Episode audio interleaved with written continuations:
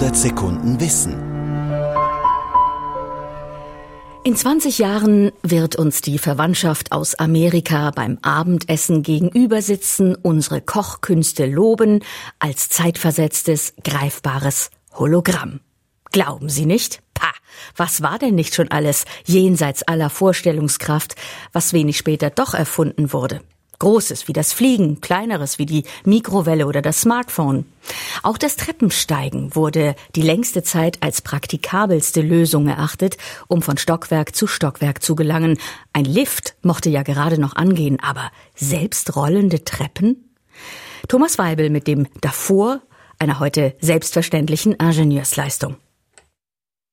Der Weg der Rolltreppe war ziemlich holprig. Einen ersten Anlauf nahm 1859 Nathan Ames, ein Patentanwalt, der zwar visionär, aber nicht sonderlich praktisch veranlagt war. Ames hatte wenig Ahnung, wer seine Rolltreppe dereinst benutzen sollte und gar keine, wie sich seine Erfindung dereinst antreiben ließe. Und weil seine Mechanik außerordentlich kompliziert war, wurde keiner seiner Rolltreppen je gebaut.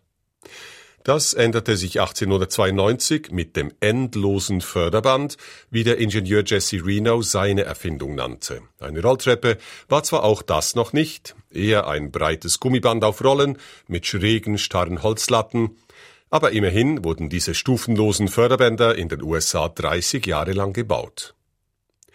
Den weltweiten Durchbruch schaffte die Rolltreppe aber erst mit den Stufen, auf denen man ganz normal stehen konnte, mit dem Kamm am Ende, der verhinderte, dass sich die Schuhsohlen säumiger Passagiere verklemmten, und mit der Weltausstellung von 1900 in Paris, wo die Rolltreppe des Erfinders Charles Seeberger und der Otis Elevator Company als Sensation gefeiert wurde und prompt einen großen Preis und Gold gewann. Was bei den Zehntausenden vergebener Preise und Medaillen zwar nicht so viel bedeutete, aber immerhin viel Publicity brachte. Bequem ist sie ohne Zweifel die Rolltreppe. Gesünder allerdings wäre es, auf sie zu verzichten. Treppensteigen ist nämlich eine erstaunlich effektive Fitnessübung für den Alltag. 400 Treppenstufen zu Fuß, sagen Fachleute, entspricht einer Viertelstunde Jogging.